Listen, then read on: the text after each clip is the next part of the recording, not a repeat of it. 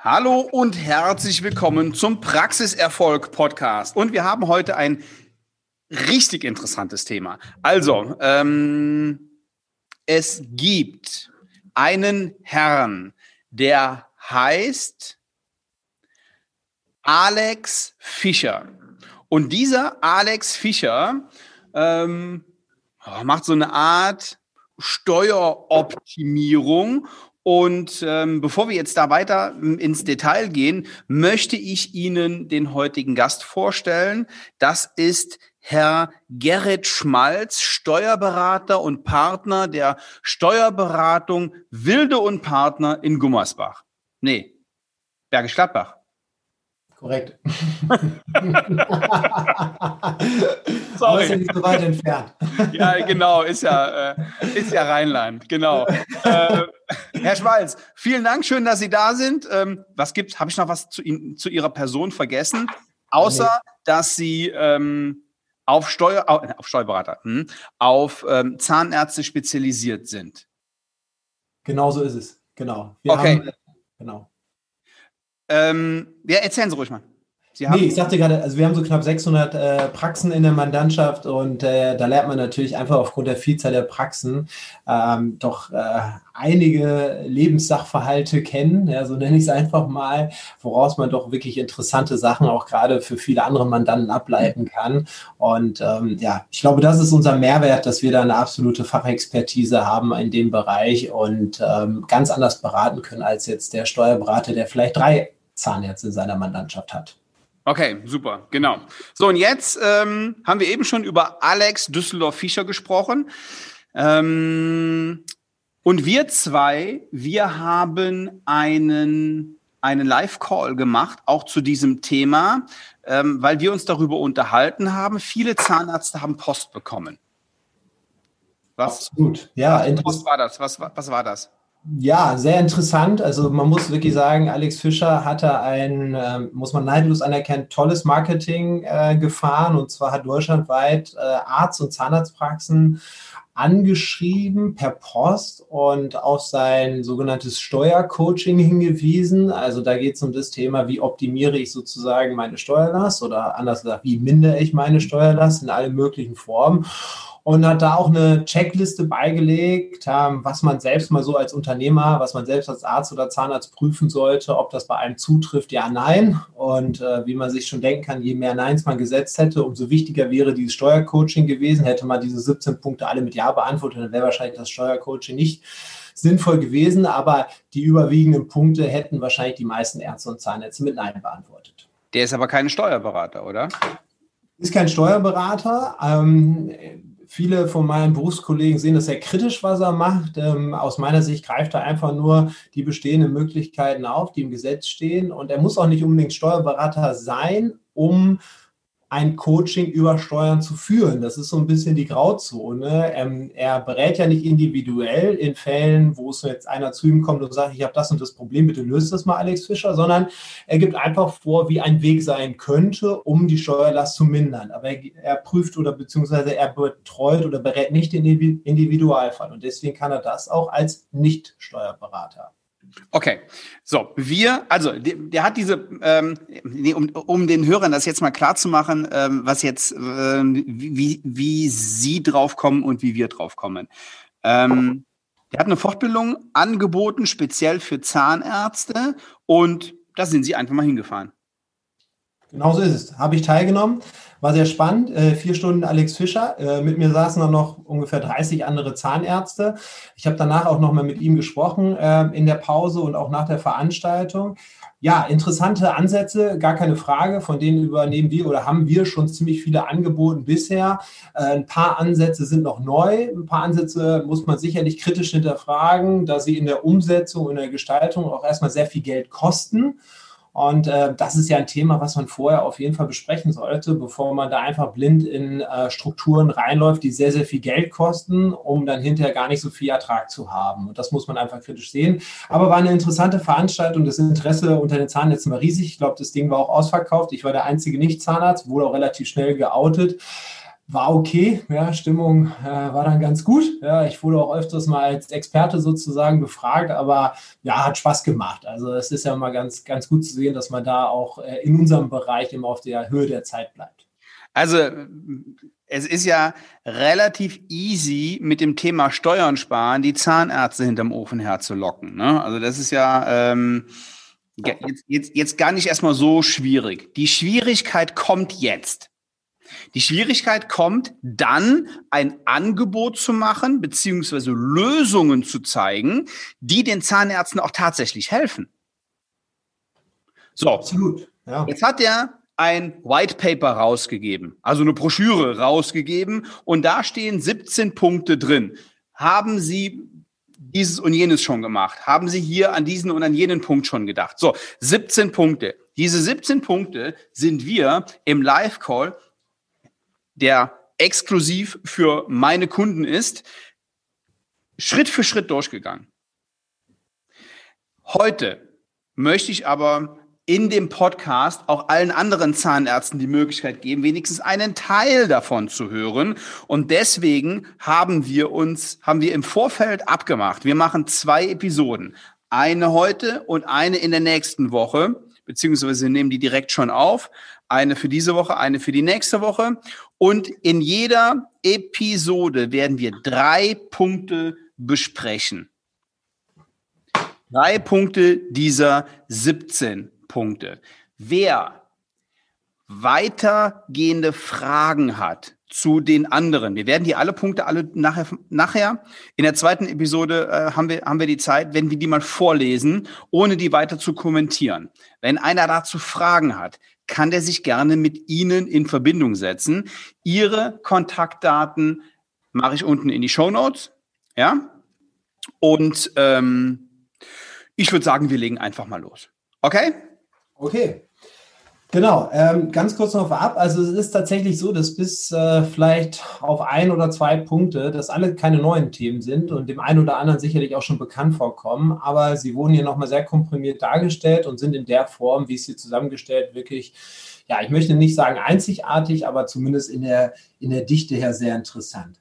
Wir beginnen mit einem Thema und zwar, das ist die Anstellung von äh, nahen Angehörigen oder Kindern, Tanten, Onkel, Ehegatten, Ehefrauen, ähm, wie auch immer man das nennt. Also ich möchte hergehen und sagen, okay, ich bin selbstständiger Zahnarzt und meine Praxis läuft hervorragend und jetzt habe ich die Möglichkeit, meine Ehemann oder meine Ehefrau zum Beispiel anzustellen, weil meine Ehefrau auch tatsächlich in der Praxis arbeitet. Und ähm, da muss man sich ja immer überlegen, oder was da höchst interessant ist, dass wenn ich meine Frau anstelle, zum Beispiel mit einem 450-Euro-Job, dass diese 450 Euro bei meiner Frau komplett steuerfrei ankommen. Auf der anderen Seite habe ich natürlich die 450 Euro die Möglichkeit, die in der Praxis abzusetzen.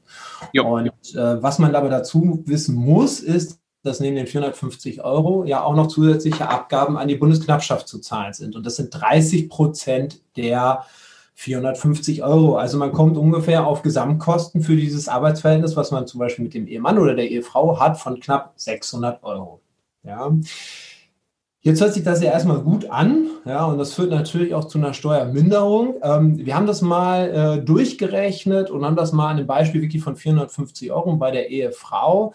Äh, die Minderung der Steuerlast oder beziehungsweise der gesamte Vorteil, also Vorteil durch weniger Steuern, aber natürlich auch die höheren Abgaben, landet man ungefähr bei einem jährlichen Vorteil von 1800 Euro. Also andersrum gesprochen, man spart durch ein Anstellungsverhältnis der Ehefrau beziehungsweise eines Kindes zum Beispiel auch natürlich 1800 Euro im Jahr. Das ist schon mal einiges. Ja, absolut. Wichtig ist in dem Fall, ähm, das Anstellungsverhältnis muss natürlich tatsächlich auch durchgeführt werden. Ja? Also die Finanzverwaltung und auch gerade die Krankenkassen ähm, wollen natürlich keine Scheinbeschäftigungsverhältnisse sehen, sondern der Angehörige muss irgendwas in der Praxis ausführen. Ja, Was denn zum Beispiel?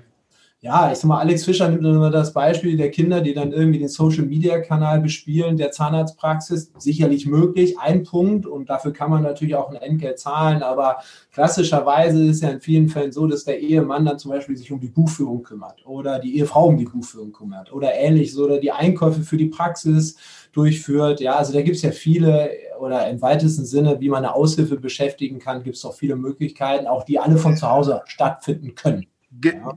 Genau. Also, ähm, das kann ja keiner kontrollieren, ob da jetzt zu Hause ähm, eine, eine, eine Arbeit gemacht wird, die für die Praxis relevant ist. Es kann keiner kontrollieren, aber wir müssen uns ja trotzdem das Arbeitsverhältnis, was mit nahen Angehörigen äh, durchgeführt muss, ist, damit es anerkannt wird steuerlich gesehen, muss fremdüblich sein. Das heißt also, Sie müssen einen Arbeitsvertrag machen mit der Ehefrau oder mit dem Ehemann oder mit dem Kind. Sie müssen das Gehalt auch überweisen, wie bei allen anderen Angestellten. Ja, die haben auch ja, Urlaubsanspruch und so weiter. Natürlich kann kein Finanzbeamter oder keine Krankenkassenmitarbeiter überprüfen, ob derjenige zu Hause auch tatsächlich für die Praxis gearbeitet hat. Es muss einfach plausibel sein. Es muss verständlich sein. Ja, okay. Also ich würde sagen, die, die 80 oder 85-jährige Großmutter für den Social Media Kanal der Praxis anzustellen, halte ich für nicht plausibel. Ja, das ist ja klar. Genau. Ähm, so, jetzt nochmal. Sie haben gesagt, 1800 Euro an mhm. Ersparnis. Mhm. Wir, wir, legen den Spitzensteuersatz zugrunde, oder? Genau, absolut. Ich meine, da sind wir ja auch schnell. Ja, jetzt wollen wir, wer, wer Wer, wer, wer, da nicht drin ist als Zahnarzt, der hat ein ganz anderes Problem, behaupte ich jetzt mal. ja, das mag sein. Ähm, darüber hinaus hatten wir gerade die 450 Euro. Die sind natürlich dahingehend interessant, dass sie bei der Ehefrau steuerfrei ankommen. Jetzt ähm, gehen wir den Weg noch ein bisschen weiter und denken mal an Kinder und Kinder, die im Studium sind. Es ist natürlich schon interessant, äh, weil für Kinder, die unter 25 sind und die studieren, kann man den Unterhalt, den man den Kindern zahlt, nicht steuerlich geltend machen. Das ist einfach ein Grundsatz, der vorhanden ist. Wenn die über 25 sind und kein Kindergeld mehr bekommen, kann man das, aber so kann man es erstmal zunächst nicht. Und dann ist es natürlich interessant, wenn die Kinder tatsächlich auch was für die Praxis ausüben, dass man die Kinder anstellt, denen Gehalt bezahlt, zum Beispiel von 800 Euro die Kinder ja. sind damit äh, krankenversichert, was ja auch ganz interessant ist. Mhm. Die 800 Euro sind in der Praxis mal 12, also sprich 9600 Euro Betriebsausgaben, also mindern die Steuerlast. Plus 20 Prozent, ne? Oder 21 Prozent? Genau, plus 20 Prozent Nebenkosten. Ja, also sagen wir mal roundabout 12.000 Euro Betriebsausgaben. Und das Interessante ist, bei dem Praxisinhaber sind es halt mit dem Spitzensteuersatz vielleicht ein Vorteil von 45 Prozent plus Soli plus Kirche, also roundabout 50 Prozent weniger Steuerlast dadurch. Und bei dem Kind, wenn sonst natürlich sonst keine Einkünfte mehr hat, aber bei dem Kind kommt das ganze Gehalt steuerfrei an, weil das Kind unter dem Grundfreibetrag arbeitet bei 800 Euro in dem Beispiel und dementsprechend keine Steuerlast hat. Ja. Also auf der einen Seite bei dem Elternteil 10.000 Euro oder beziehungsweise 12.000 Euro mit Nebenkosten Betriebsausgaben, voll mhm. steuerlich abzugsfähig, bei dem Kind steuerfrei. Aber natürlich Sozialversicherungsbeiträge, die auch das Kind zu zahlen hat. Also das ist beim Beschäftigungsverhältnis von 800 Euro kommen, ich weiß nicht ganz genau, so roundabout 600 Euro netto sowas äh, in dem Dreh ungefähr raus. Aber die 600 Euro sind dann bei dem Kind steuerfrei, was ja dann sehr spannend sein könnte. Genau. Okay. Das zum Thema Einstellungsverhältnisse. Ähm, da gibt es natürlich noch mehrere Formen und ähm, wichtig ist nochmal aus meiner Sicht der Hinweis, den kann ich immer nur geben, es muss wirklich durchgeführt werden. Also ich, auch bei einem Kind, was dann hinter 800 oder 900 oder 1000 Euro verdient und vielleicht irgendwie ähm, gar nicht in Deutschland studiert und trotzdem auf der Gehaltsliste steht, halte ich nicht für so sinnvoll. Also es muss schon irgendwie ein Zusammenhang sein. Optimalerweise studiert natürlich das Kind Zahnmedizin. Ich glaube, dann kann jeder nachvollziehen, dass das Kind auch tatsächlich in der Praxis arbeitet. Ja. Okay, ja, der nächste Punkt ist äh, aus meiner Sicht ein ganz spannender. Ich möchte erstmal den Grundsatz erklären. Und zwar, es geht um das Thema äh, Investitionsabzugsbetrag. Investitionsabzugsbetrag bedeutet, Sie können als Praxisinhaber hergehen und in Ihrer jetzigen Steuererklärung schon Kosten geltend machen, die erst in nächsten oder übernächsten oder überübernächsten Jahr bezahlt werden. Ich mache ein Beispiel. Sie planen in zwei Jahren eine Behandlungseinheit anzuschaffen in Höhe von 50.000 Euro. Dann könnten Sie jetzt mit der Steuererklärung 2020 oder auch schon mit der Steuererklärung 2019 hergehen und aktuell 40 Prozent der 50.000 Euro steuermindert jetzt schon berücksichtigen. Das heißt also, Sie mindern jetzt Ihre Steuerlast für eine Investition, die aber erst in zwei Jahren getätigt wird. Mhm.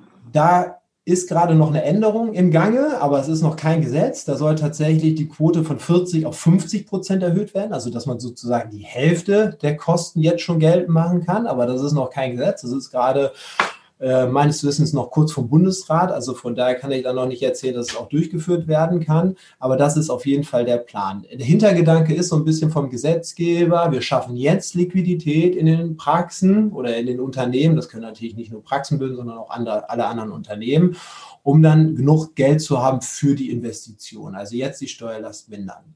Ist ein ähm, interessanter Punkt, äh, wo man auf jeden Fall agieren kann. Gerade wenn jetzt der eine oder andere eine massiv hohe Steuernachzahlung hat, könnte man die im Nachhinein auch noch mindern. Ähm, das hat natürlich auch alles immer eine Kehrseite. Ähm, die Frage ist halt, wenn man diese Investition nicht tätigt, dann werden aktuell diese Zahlungen oder beziehungsweise die Steuern, die dann mehr entstehen, im Zeitpunkt der Auflösung mit 6% verzinst, was natürlich schon ein ordentlicher Betrag ist. Da ja. läuft aber auch gerade ein Verfahren beim Bundesverfassungsgericht, dass diese 6% eigentlich viel zu hoch sind. Von daher wahrscheinlich wird sich so noch keine Rechtsprechung da oder noch kein Urteil da, aber warten wir mal ab, wahrscheinlich irgendwas so bei 3, 4 Prozent einpendeln. Genau. Also, was ich damit sagen will, wenn wirklich so ein IAB, sogenannter Investitionsabzugsbetrag, gebildet wird, sollte der definitiv hinter oder das, was damit gebildet worden ist, auch der Gegenstand angeschafft werden. Wenn der Gegenstand nicht angeschafft wird, ist es doch ein relativ teures Finanzierungsmodell mit drei beziehungsweise sechs Prozent und dann sollte man davon absehen. So, und wenn ich jetzt doch, ganz kurze Zwischenfrage, mhm. wenn ich jetzt ähm, doch investieren möchte in zwei Jahren diese 50.000 Euro, ähm, wo liegt jetzt meine, ah klar, im, im, ich zahle dann dieses Jahr weniger, weniger Steuern, kann die aber dann in zwei Jahren, kann ich das in zwei Jahren nutzen, aber eben nur das nutzen, was ich jetzt an weniger gezahlt habe. Ich meine, das ist doch, ist ja nur eine Verschiebung, oder? Ja, ist korrekt. Es ist tatsächlich am langen Ende nur eine Verschiebung. Es schafft frühzeitig mehr Liquidität, indem man weniger Steuern bezahlt. Wenn man jetzt aber, ich sage mal, über zehn, fünf Jahre, wie auch immer, das in der Gesamtbetrachtung sieht, haben Sie vollkommen recht, ist es so, dass ich eigentlich die gleiche Steuerlast habe. Ich habe ja manchmal, ich habe ja manchmal den Eindruck, da gibt es Steuergesetze und Steuer, ich nenne sie mal Schlupflöcher oder Tricks oder Möglichkeiten, die bringen uns als Unternehmer gar nicht so viel. Die bringen nur dem Steuerberater richtig viel Arbeit und ich zahle dann äh, seinen Aufwand und am Ende Pi mal Daumen habe ich wahrscheinlich gar nichts davon. Also das würde ich beim IAB sagen. Also erstmal erzeugt der IAB beim Steuerberater sollte unwesentlich mehr Aufwand erzeugen, weil das tatsächlich jetzt nicht so eine beratungs- oder beziehungsweise umsetzungsintensive Steuergestaltung ist. Ja, das ja. ist eher ein Punkt, also wir bilden ähm, grundsätzlich bei Zahnarztpraxen sehr selten IABs, also Investitionsabzugsbeträge, weil viele Zahnärzte so hohe Gewinne haben, dass sie über den Grenzen liegen. Aktuell ist die Grenze noch bei 100.000 Gewinnen. Da sagt natürlich der ein oder andere, boah, dann kommt für mich ja sowieso sowas nie in Frage, weil ich weit über 100.000 Gewinnen liege. Es gibt aber eine Möglichkeit tatsächlich, auch wenn man bei 300.000, 400.000 Gewinnen liegt, dass man trotzdem so einen Abzugsbetrag bildet, indem man eine andere Art der Gewinnermittlungsart wählt. Das heißt also, was ich damit sagen will, es geht fast bei allen Zahnärzten in erster Hinsicht nicht, weil man die Gewinngrenzen nicht einhält, aber ich sage mal, durch eine kleine Gestaltungsmodell geht das bei allen. Aber nochmal richtig gesagt, es verschiebt oft die Steuerlast nur und es kommt sicherlich gerade für den einen oder anderen in Frage, wo eine Steuernachzahlung, was ja nie so sein sollte, aber den einen oder anderen überrascht ja eine Steuernachzahlung, um dann vielleicht diesen Liquiditätsabfluss ein bisschen zu vermindern, der sonst an Steuern wegfließen könnte, wäre das zumindest eine Möglichkeit. Ja. Okay, dann ist aber im Vorfeld schon einiges schiefgelaufen. Und auch hier und auch bei zwei, auch wenn ich mich jetzt unbeliebt mache, Zahnärzte, die weniger als 100.000 Euro verdienen, haben ein anderes Problem, als sich Gedanken zu machen, wie sie dann jetzt die Steuerlast um ein oder zwei Prozent oder irgendwie verschieben, das dann irgendwie später kommt. Da bin ich, oh, okay, äh, andere, anderes, anderes Thema. Die sollten ihre Energie lieber da rein ansetzen, neue Patienten, mehr Patienten oder mit den vorhandenen Patienten mehr Umsatz zu machen. Denn meistens brauchen die gar nicht neue Patienten, meistens brauchen die einfach nur ein gescheites Konzept. So, und jetzt muss ich ganz kurz hier, bevor dir den, den dritten Punkt ansprechen, wo ich jetzt hier gerade schon über das Thema rede. Wenn Sie sagen, dass hier ähm, ist interessant, melden Sie sich beim, beim Herrn Schmalz und wenn Sie sagen, okay, ich möchte aber viel lieber mal in die Lage kommen, noch mehr Steuern zu zahlen. Dann buchen Sie sich einen kostenfreien äh, Beratungstermin oder ein, bewerben Sie sich für eine, eine Strategie-Session auf svenwaller.de-termin. Und dann sorgen wir dafür, ähm, dass Sie ein, ein, äh, ein steuerliches Problem bekommen. Okay, so, Nummer drei. Ja, auch ein heißes Thema, auch ein Alex Fischer-Thema, auch wieder nichts Neues, aber tatsächlich von dem einen oder anderen Steuerberater wahrscheinlich stiefmütterlich be, ähm, betrachtet oder beziehungsweise nicht so richtig in den Vordergrund gespielt. Es geht um das Thema vermögensverwaltende GmbH. Worum geht es da? Ähm, der Gedanke ist, ich bilde oder beziehungsweise ich gründe eine GmbH, ja, dafür braucht man ähm, 25.000 Euro Stammkapital oder mindestens die Hälfte oder starte auch erstmal mit einer sogenannten UG, einer Unternehmergesellschaft. Da geht es auch noch ein bisschen günstiger, aber auf jeden Fall sollte man erstmal ein bisschen Stammkapital haben. Und dann schafft man in der GmbH, also die GmbH schafft an Immobilienvermögen. Das heißt also, ähm, ich gehe her und sage, ich nicht, Marc Müller, äh, kaufe nicht die Immobilie und vermiete die danach, sondern die GmbH kauft die Immobilie und vermietet die danach. Mhm. Was ist erstmal der laufende steuerliche Vorteil? Im Spitzensteuersatz, wie gerade schon ausgeführt, sind wir bei 45 Prozent plus Solidaritätszuschlag und gegebenenfalls Kirchensteuer. Also sagen wir mal roundabout 50 Prozent. Das heißt also, wenn ich ein Vermietungsobjekt kaufe, das vermiete als Mark Müller, als Privatperson, dann habe ich hinterher auf die Vermietungseinkünfte eine 50-prozentige Steuerlast. Wenn aber die GmbH hergeht und diese Immobilie erwirbt und eine Vermietung durchführt, dann habe ich auf Ebene der GmbH wird der Gewinn aus der Vermietung mit 15 Prozent Steuern belastet. Und das ist natürlich schon ein sehr interessanter Effekt, ähm, weil das sagt äh, auch der Herr Alex Fischer, nennt das immer mit einem schönen Wort, äh, rollierendes Eigenkapital bedeutet einfach, dass ich das Geld, was ich sozusagen weniger an Steuern spar, äh, Steuern zahle, das heißt also die weniger Steuerlast im Vergleich zur Einzelperson, Privatvermögen, Vermietung im Gegensatz zur GmbH, kann ich wieder nutzen, um neue Investitionen zu tätigen. Ja, das heißt also, ich habe eine Differenz 35 Prozent ungefähr weniger Steuern und das Geld, was da übrig bleibt, investiere ich wieder in neue Vermietungsobjekte. Ja. Ist ein sehr interessanter Punkt. Ähm, man darf bloß eine Sache da nicht vergessen. Es ist interessant dahingehend, solange es alles immer in der GmbH steckt. Ja, und ähm, wenn ich äh, natürlich hergehe und sage, okay, das Geld, was dort erwirtschaftet worden ist durch die Vermietung, das brauche ich jetzt privat, weil ich ähm, Anschaffung tätigen möchte. Ich möchte mir, ich möchte mir ein Haus in Holland kaufen oder was auch immer. Ja, dann haben wir da eine Problematik, dass aus der GmbH das Geld wieder abfließen muss. Und dann fallen wieder Steuern an. Ja. Der beste Gedanke ist, dass tatsächlich diese vermögensverwaltende GmbH die lebenslange Spardose ist an die ich nicht herangehe und die ich am besten noch weiter vererbe über Generationen hinweg und dort ein Vermögen aufbaue. Jetzt kommt ein aus meiner Sicht noch entscheidender Nachteil, warum sich der ein oder andere Zahnarzt gegen die vermögensverwaltende GmbH und die Anschaffung von Immobilien entscheidet.